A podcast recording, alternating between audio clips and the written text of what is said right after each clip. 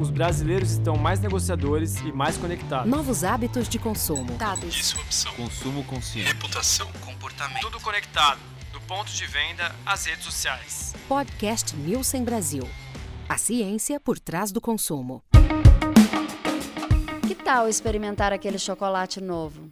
Já viu a nova cerveja artesanal que lançaram? E a nova linha de shampoo recomendada pela sua influenciadora favorita?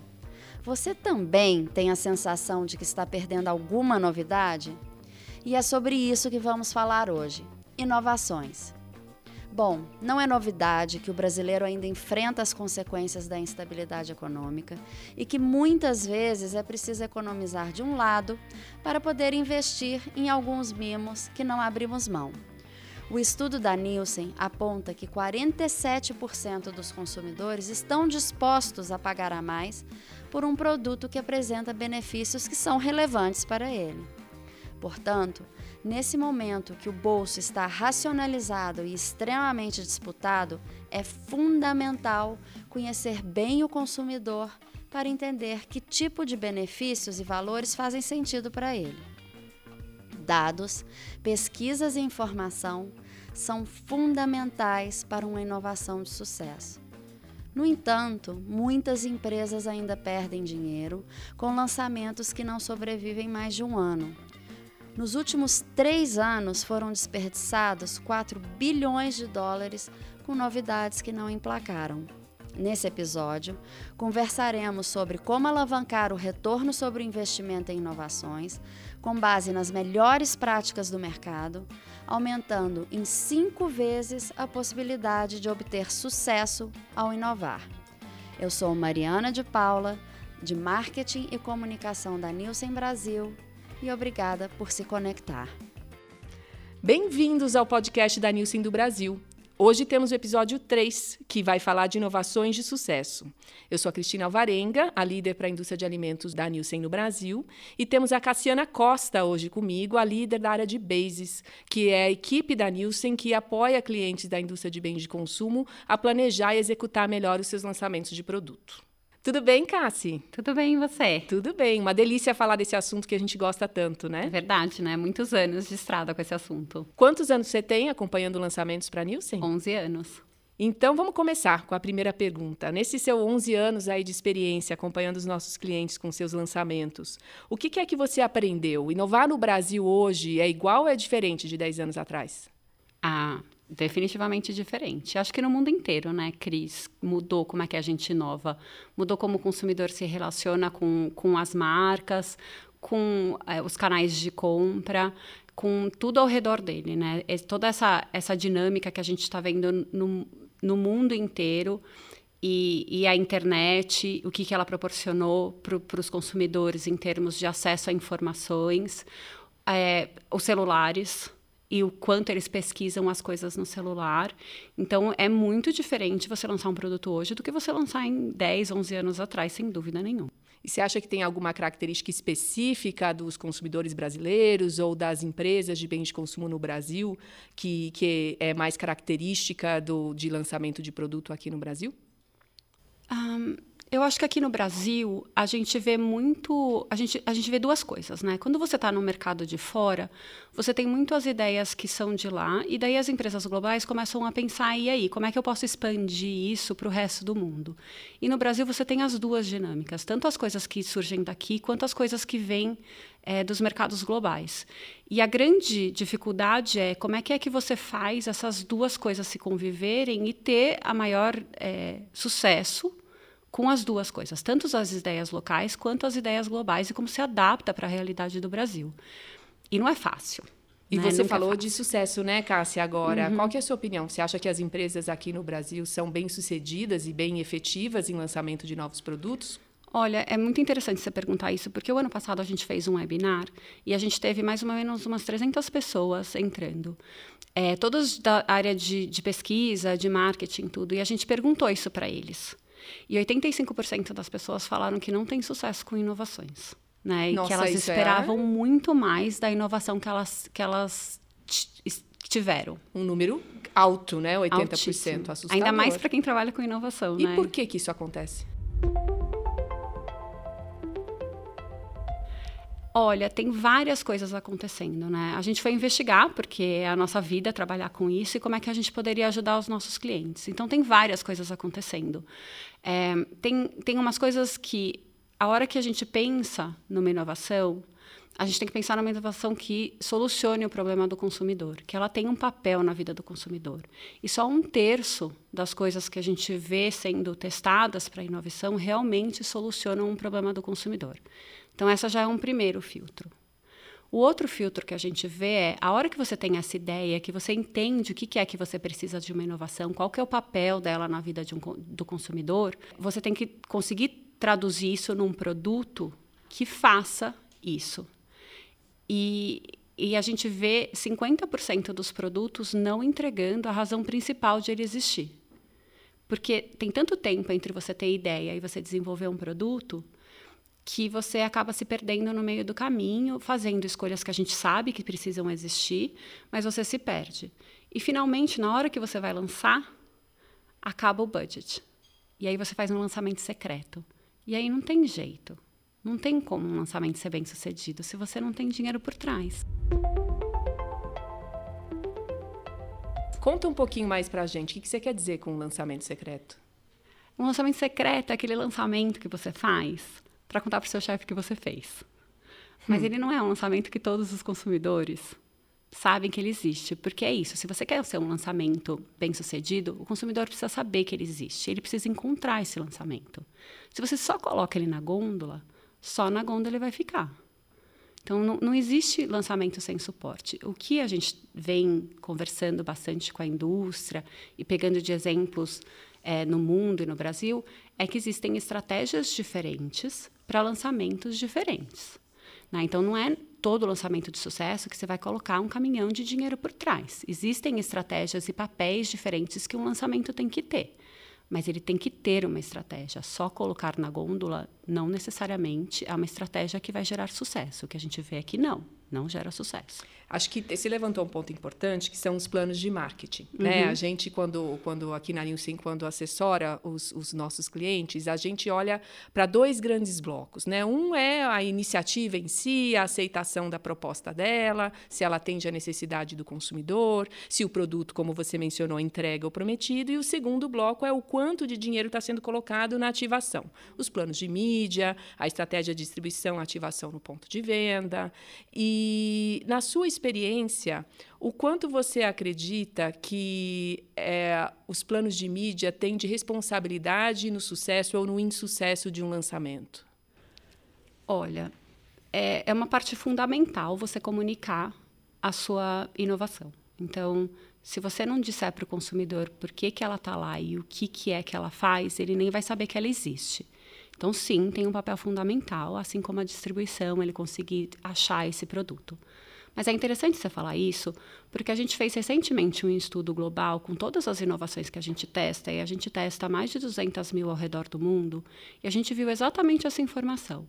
Então, de todas as inovações que a gente falou, poxa, isso tem sucesso, 30% delas não receberam nem o mínimo necessário para serem conseguirem fazer alguma coisa e aí foram descontinuadas, 30%. Por outro lado, quando a gente olhava todas as outras inovações que a gente falou, olha, existe algum risco, talvez você tenha que retrabalhar alguma coisa. Por N motivos, elas seguiram adiante e foram lançadas. E elas também foram descontinuadas. Muitas vezes por causa, né? Exatamente por causa desses riscos do que a gente apontou. E a gente compilou todo esse investimento que foi feito nessas inovações, que a gente já tinha apontado um risco, que já sabia que ia ser difícil de lançar, e o total desse investimento é de 4 bilhões de dólares. É muito dinheiro. Imagine esse dinheiro sendo investido naquelas 30 inovações que não tiveram nem nada para conseguir ser bem-sucedidas se você tivesse que dar uma dica né, para quem está escutando e se assustou com esses 4 bilhões de dólares aí que não, não tem o retorno esperado para conseguir é, evitar esse tipo de resultado, o que, que você aconselharia?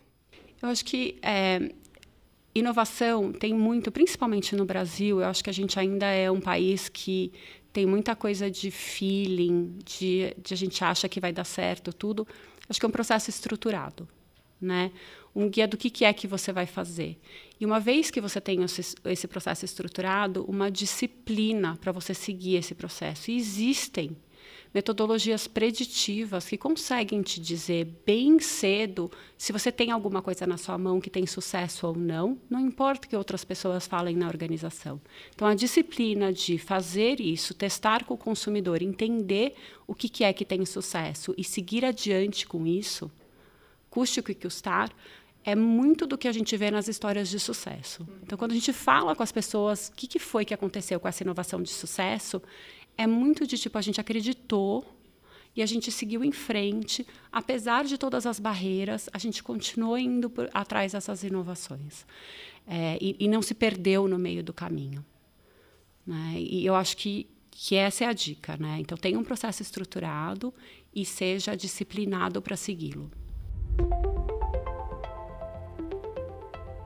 E a outra coisa que é extremamente importante é você levar em consideração a, o pensamento do consumidor sobre isso.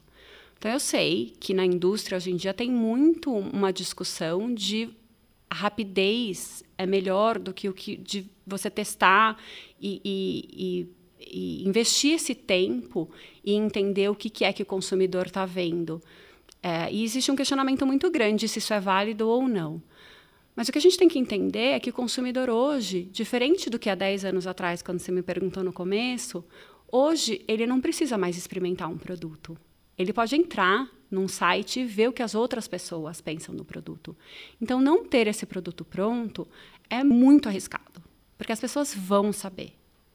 Então, é importante que você tenha um produto finalizado para ir para o consumidor. Eu achei interessante esse, esse ponto de vista, porque o, o, o a gente vê que o mundo está caminhando para uma agilidade, uma velocidade de troca de informação muito grande, mas acho que você colocou uma outra ótica que eu não tinha pensado antes, que é o quanto o consumidor ele está conseguindo trocar ideia com outros consumidores e o quanto isso pode potencializar de um jeito ruim um lançamento mal preparado que vai para o mercado. Exatamente. Né? E o quanto isso vai ficar eternamente ali disponível, Eter essa informação para é, outros consumidores. Exatamente, é isso mesmo que, que a gente tem visto. Então, o que a gente conversa bastante com os nossos clientes é o seu produto e a sua ideia, ela tem que estar tá final e esse, esse tempo que você leva para fazer isso é um investimento. A hora de você lançar, é aí que você pensa num MVP, mas o MVP seu é qual que é o mínimo de execução necessária que eu preciso para ter a minha estratégia. Explica o que é MVP para quem então, não sabe. Minimal Viable Product. Então, o mínimo de produto que você tem que ter, isso é muito comum nos aplicativos em que você lança uma versão beta que você não tem muita coisa e depois você vai adicionando aos poucos. A gente já falou que não é verdade isso para coisas que você consome, passa no corpo, no cabelo, né? Nada que do consumidor que ele vai usar nele mesmo, isso é viável. Mas a sua distribuição, você pode começar em alguns lugares só.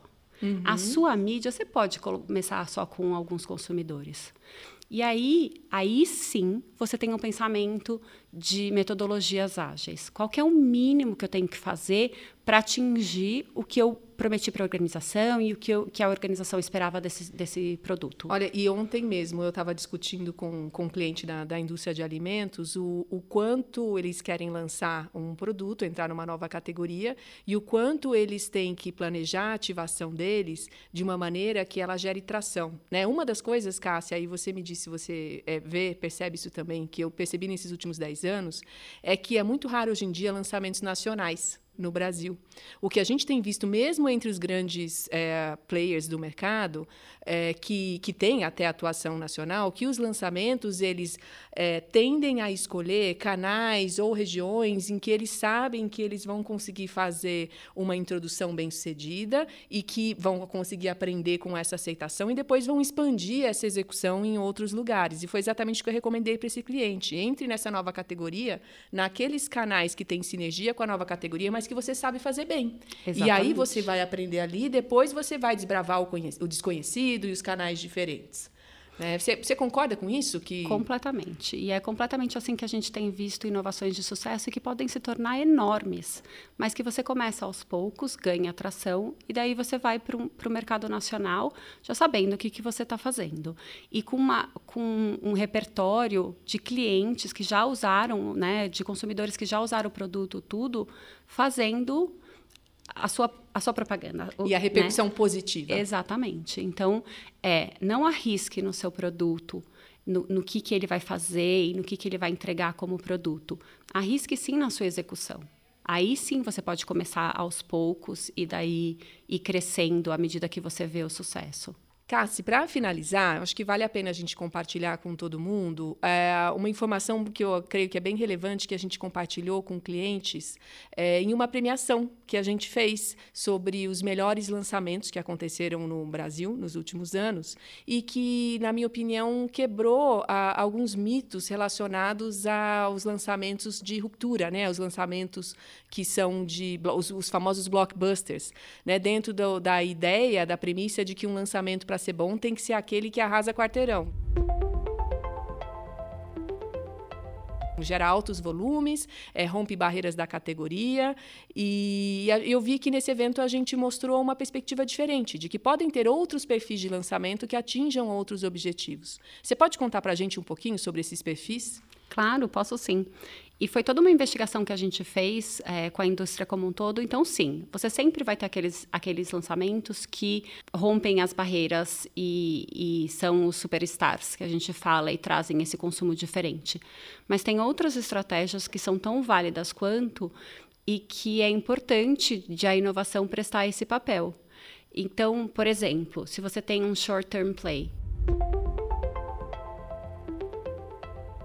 é alguma coisa que nasce para você entrar e sair do mercado, fazer o barulho e o volume que você consegue naquele momento, mas ela já tem um, um, período determinado para sair. É super válido. Também tem categorias que rodam desse jeito. Então, como é que você faz essa estratégia para isso? E não que uma inovação entre e sai só porque o consumidor deixou, é porque você decidiu que é essa estratégia. É, e é diferente o dinheiro que você coloca por trás de algo assim. E aí, outra estratégia, por exemplo, é você sabe que tem um trend e é que ele vai, você está esperando ele maturar. Você não vai colocar todo o seu dinheiro agora por trás dessa inovação. Então, é um emerging play.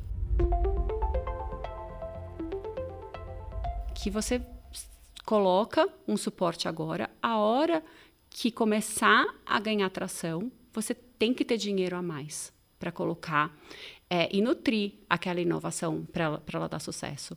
É, e, e, tem como você identificar que tipo de inovação você tem na mão antes. E você saber e se planejar e ter um, um, um portfólio de inovações que você pode é, dizer qual o dinheiro que você tem, o que, em que, que você vai investir, como é o melhor jeito de você, você passar isso para diante é, e ter certeza que elas vão ter o sucesso que você está esperando.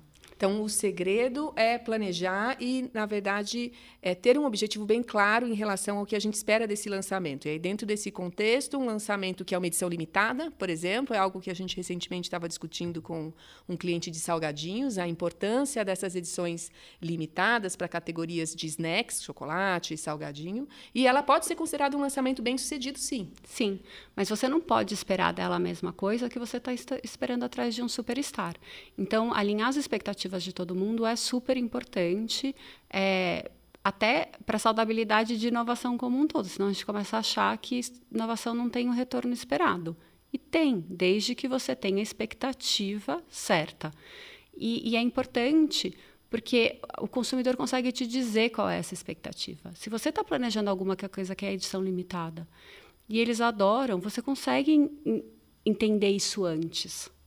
E aí sua estratégia de lançamento é completamente diferente. Então, a, o que a gente tem falado até agora, de você investigar, ter um processo consistente, mas também ouvir o consumidor, para saber o que é que você tem na mão. E tem como você prever essas coisas. Então, a Nielsen tem metodologias proprietárias que ela consegue identificar o que, que é que o cliente tem na mão, para ele saber exatamente como ele monta o pipeline dele de inovações e não perde dinheiro ao longo desse processo. Muito bem. Obrigada, Cassi, pela conversa hoje sobre inovação no Brasil. Obrigada a você. É, chegamos ao final do nosso episódio 3 do podcast e esperem, em breve voltamos com mais novidades sobre comportamento de consumo do brasileiro e o que está por vir. Caso tenha interesse em saber mais sobre como ter sucesso em suas inovações, acesse a seção Insights do site nielsen.com e baixe nossa Power Page. Acompanhe as novidades da Nielsen no LinkedIn, Facebook e Twitter. Deixo aqui um agradecimento mais que especial às nossas convidadas de hoje, Cassiana Costa e Cristina Alvarenga. Foi um prazer tê-las conosco.